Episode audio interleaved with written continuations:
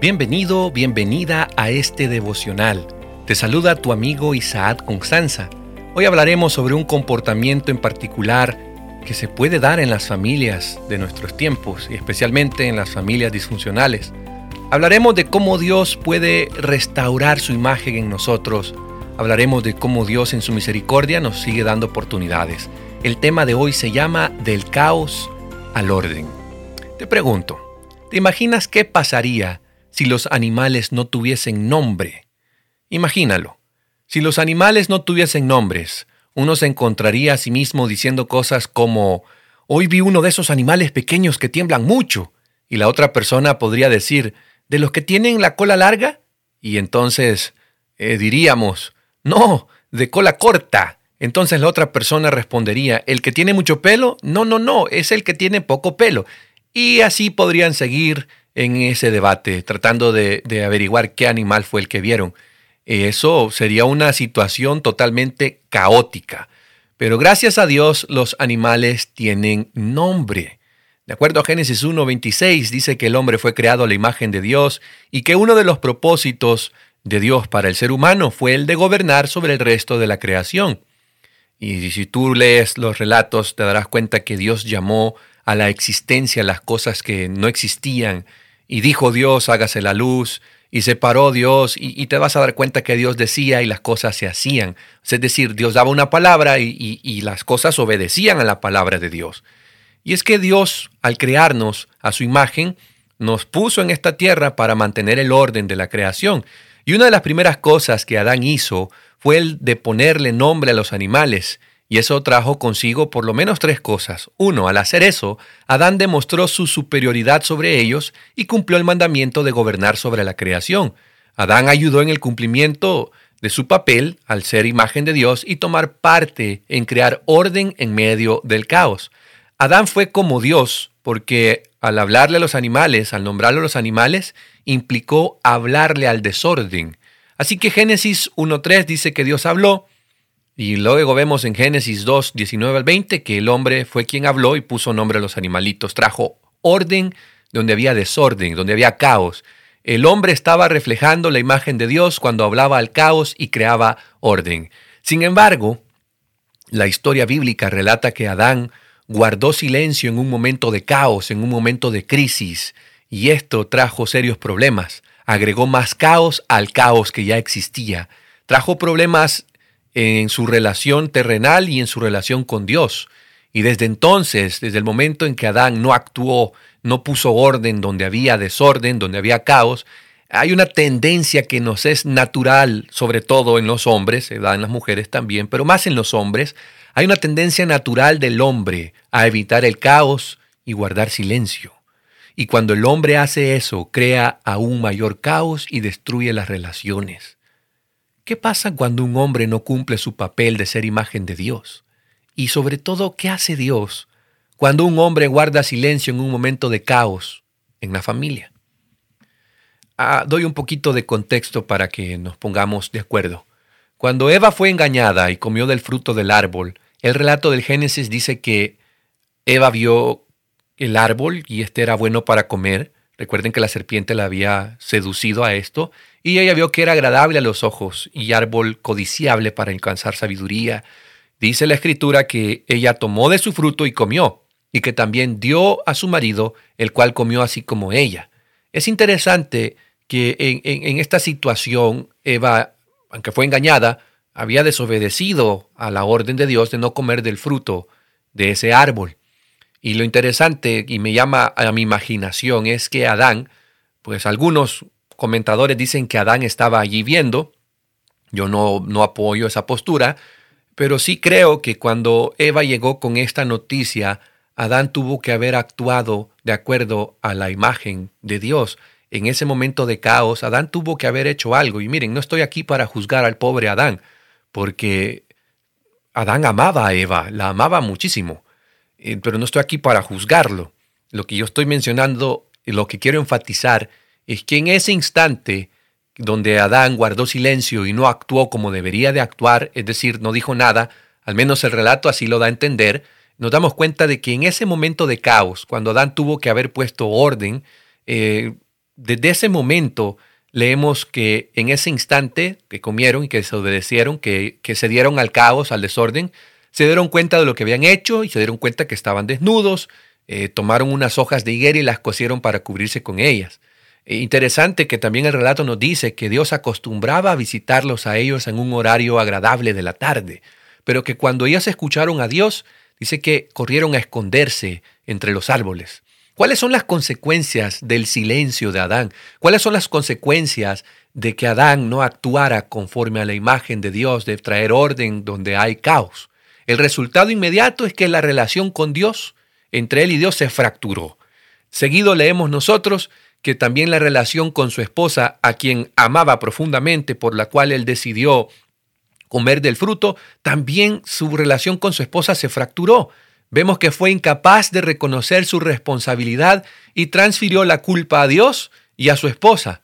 Adán no podía negar ni disculpar su pecado, pero en vez de mostrar arrepentimiento, culpó a su esposa y también a Dios mismo, porque dijo, la mujer que me diste por compañera me dio del árbol y yo comí. Hace unos instantes Adán estaba haciendo un acto de amor, de sacrificio, que quería estar con ella, y ahora vemos que le está echando la culpa. El que por amor a Eva había escogido deliberadamente perder la aprobación de Dios, su hogar en el paraíso y una vida de eterno regocijo, ahora después de su caída culpó de su transgresión a su compañera y aún a su mismo creador. Tan terrible y devastador es el poder del pecado. Y los resultados a largo plazo es que desde ese momento, pues una maldición se transfirió a la humanidad y billones de personas han vivido vidas miserables eh, por causa del silencio de muchos hombres en momentos de caos. Pero, como les digo, no estoy aquí para juzgar a Adán, no sé qué es estar en sus zapatos, no sé qué pudo haber sentido. Recordemos que el pecado era algo ajeno, era un intruso, algo que nunca se había experimentado es fácil hablar desde aquí donde estoy yo grabando ahorita, pero nunca sabremos lo que Abraham experimentó. Lo que sí quiero mencionarte es que fuimos diseñados como hombres, como imagen de Dios, para poder traer orden cuando hay caos. Cuando Dios habla, Él impone orden en el caos. Cuando el hombre falla de actuar conforme a la imagen de Dios y no habla, el resultado es más caos. Y es muy importante reconocer esto, lo siguiente que cuando el hombre guarda silencio en un momento de crisis, esto trae consigo la destrucción de las relaciones. Y de eso se trata todo, relaciones. ¿Qué cantidad de silencio va a afectar mi relación con otros? La Biblia muestra que definitivamente el hombre que no cumple o no funciona de acuerdo al diseño de Dios, definitivamente terminará destruyendo y haciendo daño en su hogar. El silencio de Adán destruyó su relación con Dios y con su esposa.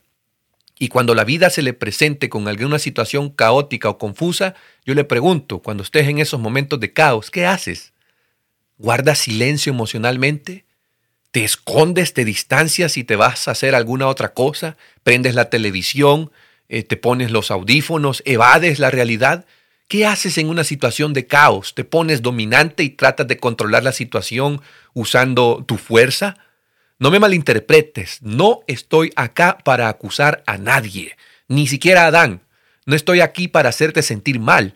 Estás escuchándome porque tengo buenas nuevas para ti. De eso se trata esta serie de devocionales. Buenas nuevas de parte de Dios. Escucha lo siguiente. Cuando el ser humano, cuando el hombre no cumple el rol de ser el líder del hogar y se queda callado evadiendo un problema y se esconde, Dios no se queda callado ni de brazos cruzados cuando el caos entra en la vida de sus amados hijos. Dios siempre es un Dios activo. ¿Qué hace Dios cuando un hombre guarda silencio en un momento de caos familiar? ¿Sabes qué es lo que hace Dios? Dios te busca y te pregunta, ¿dónde estás? ¿Dónde estás. Si tomamos literalmente este relato en el huerto, como debemos de hacerlo, está claro que Dios fue el que tuvo la iniciativa de buscarlos, porque ellos se escondieron. Y es que cuando las personas están perdidas, esta es la pregunta más importante que pueden hacer. Si estás perdido, lo más importante que puedes hacer es preguntarte, ¿dónde estoy? Imagínate que suena el teléfono y un amigo te dice, me gustaría visitarte esta mañana. Creí que sabía cómo llegar a tu casa, pero me siento muy confuso. No me logro orientar. ¿Puedes ayudarme? ¿Cuál sería la pregunta que tú le harías? La pregunta sería, ¿dónde estás? Esa es siempre la primera pregunta y la más importante cuando alguien está perdido. ¿Dónde estás? Dios te está buscando. ¿Para qué? Para conversar contigo, para restaurarte. Dios te está buscando para que salgas de donde te has escondido, para mostrarte cómo vencer tus miedos, para capacitarte, para enfrentarte a las responsabilidades que tienes como líder de hogar, para capacitarte, para que para mostrarte que eres capaz de hacerle frente a las situaciones caóticas en tu vida.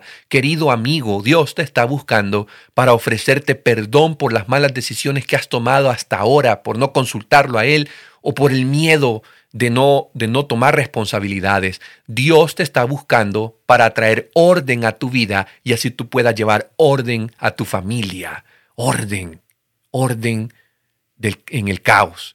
Y esta es la base teológica de este devocional. Dios habló al caos y creó vida y orden. El hombre, tú, mi amigo que me escuchas, has sido creado a la imagen de Dios y parte de tu responsabilidad es hablarle al caos y también traer orden. ¿Cómo aplico esto a nuestra vida? Nosotros no necesitamos ya nombrar a los animales. Para mí, esto significa que cuando la vida es caótica es cuando tú y yo necesitamos hablar, necesitamos decir algo, necesitamos hacer algo, necesitamos involucrarnos, no debemos permanecer en silencio. Si permanezco en silencio, entonces soy como Adán en el jardín del Edén, estoy pecando. Por eso, amigo, hoy Dios te está buscando para ofrecerte otra oportunidad. Tú eres un hombre creado a la imagen de Dios. Dios te ha puesto en esa familia porque Dios, con la ayuda de Dios, tienes todo lo necesario para seguir adelante. Permíteme hacer una oración por ti en esta ocasión. Oremos. Querido Padre, te agradezco porque nos formaste, nos creaste a tu imagen. Gracias por ser un buen padre y un buen ejemplo.